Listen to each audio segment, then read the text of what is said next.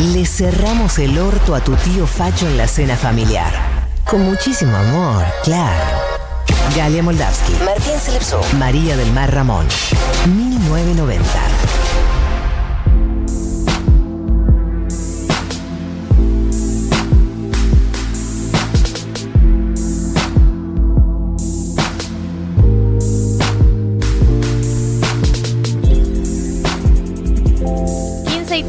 37 y vamos a entrar en, en la última entrevista del día de la fecha. Eh, como saben, fue una jornada muy larga de votación, la de diputados. Eh, hemos vivido una parte, la primera versión en 2018, pero la volvimos a vivir este 2020. Yo creo que con un poco menos de tensión pero siempre, siempre, siempre es interesante que saber qué pasó puertas adentro, porque en la calle más o menos sabemos qué fue lo que pasó. Menos tensión y menos frío también. Ah, no es algo menor, no es algo menor. No es algo menor. Y para hablar eh, de qué pasó puertas para adentro, para hablar de la interna, para hablar de la rosca, una palabra que María ve y cliquea, cliquea automáticamente. Segundos. Estamos en comunicación con Flor Alcaraz, periodista, feminista, una de las directoras de LATFEM, que estuvo en el Congreso eh, y queremos saberlo todo. Flor, queremos saberlo todo, solamente todo.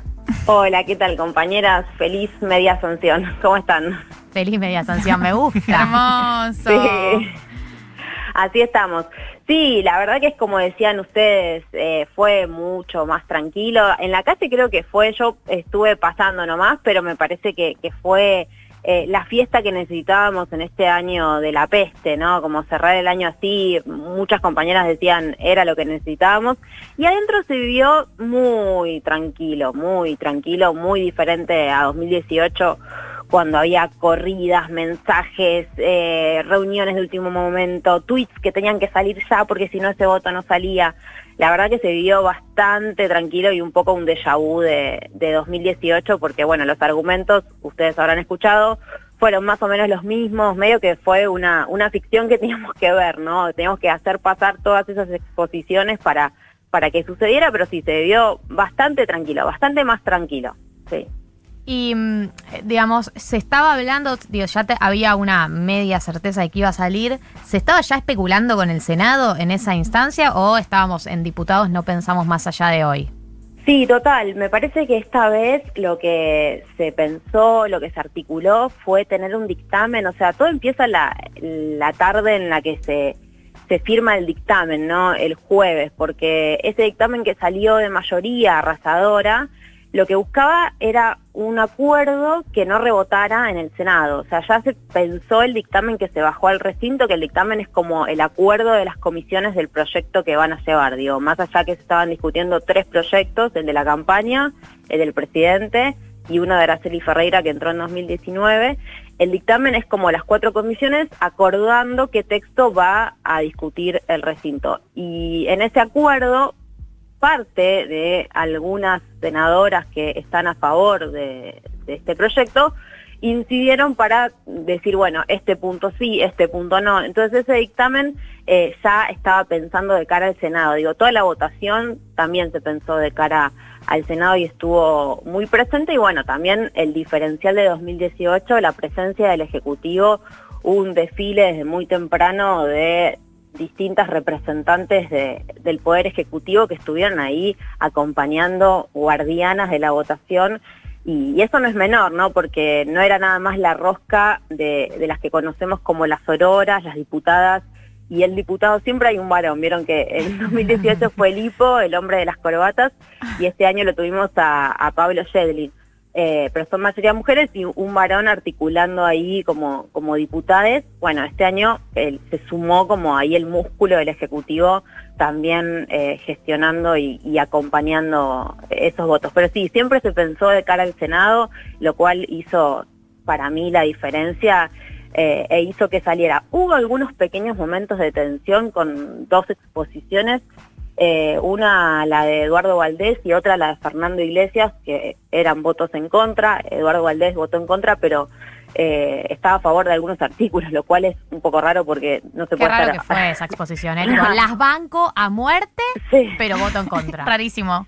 Claro, y eso en un momento ahí hubo una mini, mini tensión porque se temía que algunos que iban a abstenerse eh, se arrastraran para esa posición, como eso, se lo llevara. Y también la, exposición de Iglesias que votó a favor eh, pero bueno, tenía una idea de poner plazos al aborto por causales, que es el que ya tenemos, y eso, viste, daba ideas algunas de, algunas de, quienes estaban ahí dudando. esas dos exposiciones como generaron ahí un temblor, lo mismo esa incorporación de último momento de Roxana Reces, que eh, se sumaba para votar y no, no se la tenía en cuenta. En el radar ella estaba a favor, pero decidió votar en contra y, ahí también hubo como una, una, una mini tensión en función de, de, los votos. Hasta que no se ve el tablero es como que no, no terminás de respirar, ¿viste? es como una noche de contención, de, de aguantar mucho.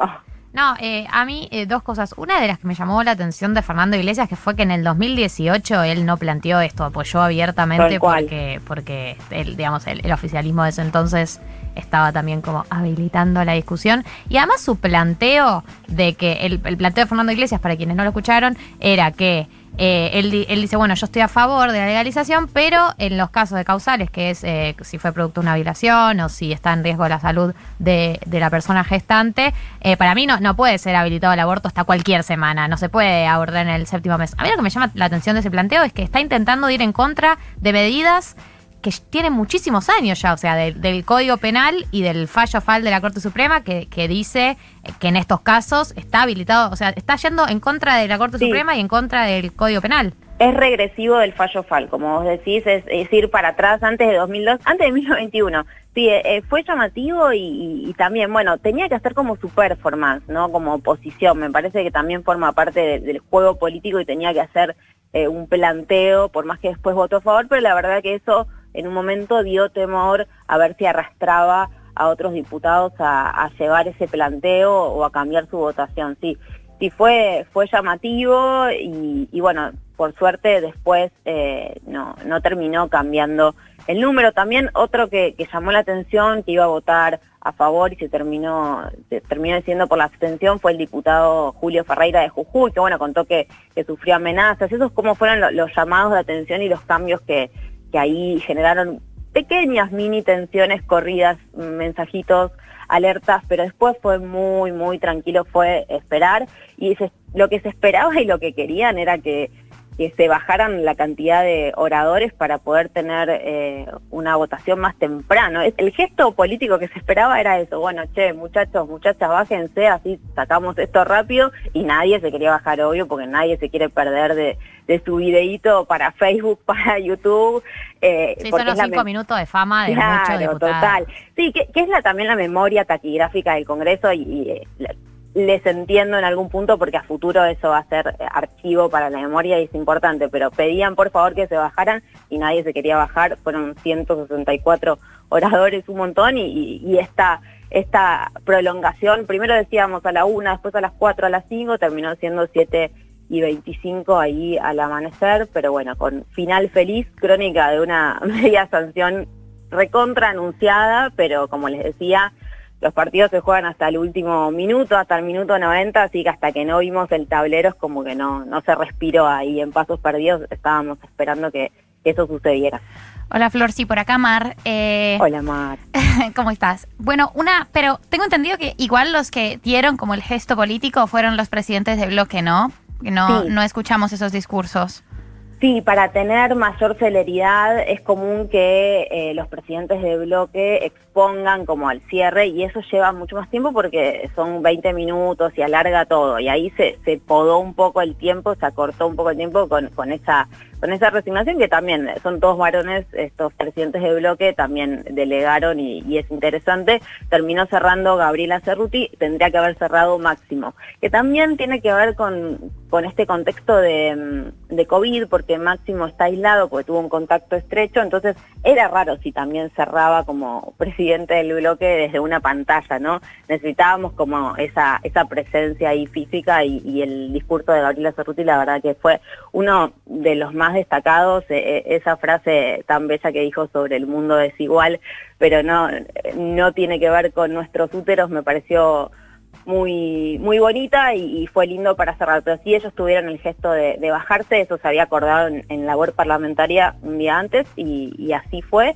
pero igual se extendió. Yo la verdad que tenía esperanzas que fuera más temprano porque era como, bueno, dale, nos queremos ir. Esto es, un poco la política reparando lo que no pudo hacer en 2018. Es como, esto ya se discutió, ya estos argumentos circularon, ya tuvimos esa, ese desfile de, voces, tanto a favor como en contra, necesitamos que salga la ley y que se repare lo que no se pudo hacer en 2018 porque no había voluntad política del gobierno en ese momento, ¿no? Eh, así que eh, era bastante un déjà y un esperar a que, a que se resuelva y bueno, ahora nos toca el Senado, también ahí la voluntad política es distinta porque ya el lunes vamos a estar discutiendo ahí, no sé si se acuerdan, en 2018 lo que había tardado Gabriela Michetti en, en, aceptar y girar eh, a las comisiones el, el, proyecto, eso fue una dilación enorme y acá muy rápidamente ya 14, 15 y 16 tenemos eh, jornadas para, para debatir, 17 se firmaría el dictamen y 29 la votación. Hola Florencia, ¿cómo estás? Martín Slipsuk te saluda. ¿Cómo va? Antes de ir al Senado te hago la última sobre diputados queremos que nos cuentes cómo fue que aparecieron helados en el medio de la noche y cuán salvadores fueron para poder pasar la noche ahí dentro del Congreso. Levantaron un montón, levantaron un montón. A mí tenían que ser de crema, no de agua. había, había, pero yo no elegí de crema porque me parecía que me iba a quedar muy pesado. Había, había uno de chocolate. Sí, no, fue Salvador y fue como el, dato de color y la presencia, eso y la presencia de Viviana Canosa que vino también a hacer su performance ahí y se tuvo que ir porque no, no era el lugar ni el momento. Eh, eso fue como lo, lo gracioso de la jornada y lo que le puso un poco de un poco de picante. No, la verdad hay que decir que Sergio Massa es un anfitrión y, es eh, el, rey como anfitrión y le encanta, ¿no? También eh, ¿Cómo lo disfruta, cómo lo disfruta él, Dios. hizo pasar a oficiales para aplaudirlos, le, Le encanta, le encanta. Le encanta y también a nosotros nos gusta, ¿no? A mí me gusta, me, divierte mucho su rol eh, ahí bastoneando la sesión, la hace un poco más divertida, siempre ha tenido estos gestos eh, y bueno, pasó que yo puse un tweet, ni siquiera lo arrobé, porque él venía a preguntarnos eh, cada tanto. La verdad que pasó como cuatro veces, bajaba ahí a, pasos perdidos y nos preguntaba, ¿todo bien? ¿Todo bien? ¿Están bien?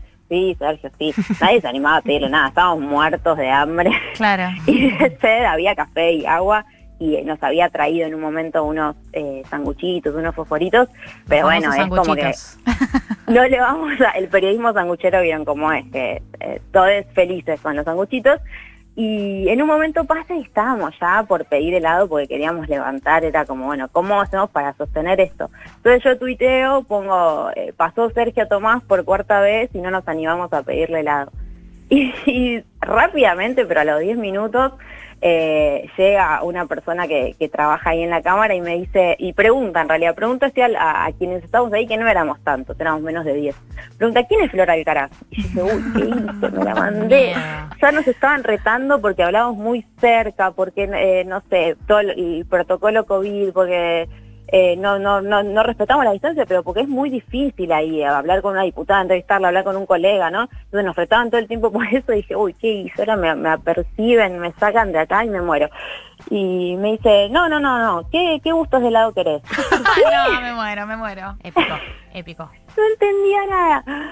Y, y bueno, le digo, bueno, limón y chocolate, ¿viste? El clásico. y, y ahí rápidamente aparecen dos asesores y me dicen, bueno, nosotros conseguimos, pero eh, ustedes ocúpense de conseguir cucharitas, porque por protocolo no, no podemos darles elementos. ¿De dónde sacamos cucharitas? Y imagínense, esto 4 de la mañana, imagínense dos asesores teniendo que conseguir helado porque una periodista puso un tuit, yo les decía, por favor, perdón, no te era joda, no era en serio. Me dice, no, no, Sergio quiere que estén bien y que tengan lo que quieran. Y, bueno, cayeron al rato con, unos palitos bombón helado para, para todos, fue eh, el gesto, pero habla también de, lo anfitrión que es y de, del rol rockstar que tiene eh, en la cámara baja, que, es muy divertido. Yo le mandé mi libro, porque tenía un libro ahí, así que le mandé mi libro y le agradecí por esta sesión histórica y por los helados. Después le mando la, la dedicatoria que le hice, espero que, le haya llegado, estoy esperando que se saque una foto que que sería como el cierre de, de la anécdota. Y es medio, medio, está en momento rockstar. Eh, Sí, Sergio total. Tomás, creo que le va a venir bien el libro. Bueno, antes de preguntarte sobre lo que crees que va a pasar en el Senado, les recuerdo por ahí a quienes eh, no, no lo escucharon, que, que Flor antes hablaba de los cambios que se hicieron antes del dictamen del proyecto de ley para que pase a la Cámara de Senadores. Eh, uno tiene que ver con la objeción de conciencia, que ya existe, pero que plantea que si todos los, ponerle que todos los médicos y médicas de una institución todos plantean objeción de conciencia. No existe la objeción de conciencia institucional, pero están obligados a derivarlos a, una institución que o a un médico o médica que sí pueda hacerlo. Y la otra tiene que ver con eh, los menores de 16 años, ¿no? Que de entre 13 y 16 se considera que eh, la persona gestante está en condiciones de decidir eh, si quiere realizar eh, la interrupción voluntaria del embarazo, si hay un riesgo para la salud entre el criterio médico también, y menores de 13 tienen que tener una autorización, ¿es así?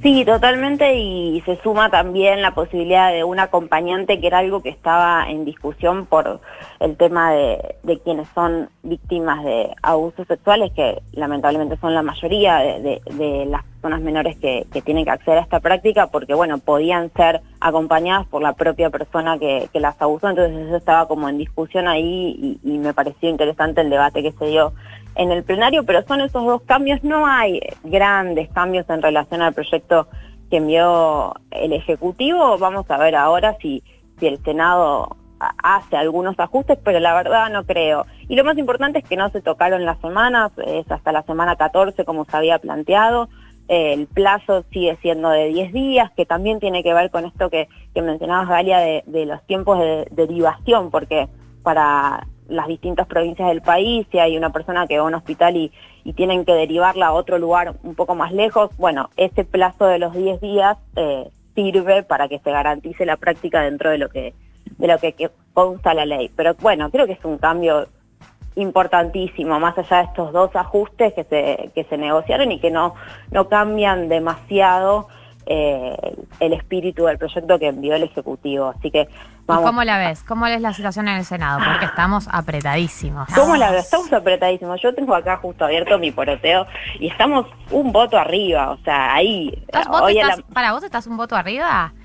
Sí, lo tenía como empatadísimo y estuve como ahí a la mañana haciendo llamaditos, cosas y para quedarme tranquila porque no podía ni, ni- no podía disfrutar del sábado hasta no cambiar esa esa paridad que me está volviendo loca. Yo tengo 33 a favor, 32 en contra y 6 indefinides. Ah, pero aumentaron los les indefinides, digamos, en estos Sí. días entonces. Sí. ¿Quiénes, sí, sí. ¿Quiénes se sumaron a la lista de indefinides? ¿Quiénes se sumaron a, a quienes están indefinidos? Bueno, en realidad no son... eh, quiero ponerlos como indefinidos para ver qué pasa. Por ejemplo, está Sergio Levi de Salta, hay dos de Entre Ríos, que son Edgardo Cuader y una diputada que de apellido creo que es Olaya. Ahora no me acuerdo, Sí, pero eh, también- Olaya de Moreira. Sí, ella. Después hay una de San Juan que tengo como indefinida que se llama Cristina del Carmen López Valverde. Y, a ver, alguna más que me... No, después tenemos a los que ya sabíamos que son Crexel Crexel. y García Larra. eh, Exacto, y la Larraúd. Raburru de, de Río Negro. Sí, ellas dos. Pero todo indica que van tirando más para verde o abstención, que los pongo como indefini- indefinides porque eh, todavía no se han expresado, pero están ahí más tirando para, para el verde. Y bueno, después tenemos al Perovich que está de licencia, entonces no, no va a votar. Hay que ver qué pasa si hay alguna licencia más. Siempre hay cosas como de último momento que tienen que ver con situaciones familiares, con acontecimientos que son extra, extra votación que van cambiando un poco. Eh, pero yo tengo ahí 33, 32, hasta hoy a la mañana tenía 33, 33 y, y no podía disfrutar del sábado, como les decía. Eh, que igual es interesante porque si eso llega a ser así, eh, desempata la vicepresidenta, lo cual sería interesantísimo para la historia y para la memoria política de nuestro país. Eh, pero bueno, una, una situación de paridad eh, intranquiliza bastante. Se va a definir ahí. Yo creo que, estamos bien porque, por esto que les decía al principio, la diferencia de 2018 es que hay muchísima voluntad política del Ejecutivo. Y no es que envió el proyecto y se fueron a, a tomar mate. O sea, enviaron el proyecto, lo defendieron y están ahí acompañando, llamando, rosqueando para que esto suceda, que es el diferencial de 2018 enorme. Mientras el gobierno anterior está llamando para que pase lo contrario, ¿no? O sea, eso también hay que decirlo. Sí. Sí, es así. Eh, en su momento ni siquiera levantó el teléfono y ahora están llamando para, para que pase lo contrario porque no quieren que, que esto se vea para afuera como una victoria del gobierno, ¿no? Y yo creo que es una victoria del gobierno, pero también es una victoria y es una muestra de la transversalidad, sigue siendo muestra de la transversalidad. De hecho, eh, el aporte y, y, no sé, los discursos de, de, de diputadas opositoras han sido de los más interesantes. Digo, ese gesto de, de apoyar un proyecto del oficialismo en pos de, de una demanda feminista me parece que sigue siendo la muestra de, de, de, la política feminista, ¿no? De lo que genera la política feminista, que es, que es transversalidad, justamente. Bueno, Flor, muchas gracias por tu tiempo. Eh, Súper interesante todo lo que contás. Y bueno, esperaremos al 29 de diciembre entonces. 29 de diciembre para tener año nuevo con aborto legal para mujeres, lesbianas y varones trans y para todas las personas eh, con capacidad de gestar y, y, terminar el año con un festejo, el festejo que nos, que nos merecemos, ¿no? Así es. Flor Alcaraz pasó por 1990, te mando un saludo y que disfrutes del fin de semana. Gracias a ustedes, un abrazo enorme. La generación sin vuelta olímpica. 1990.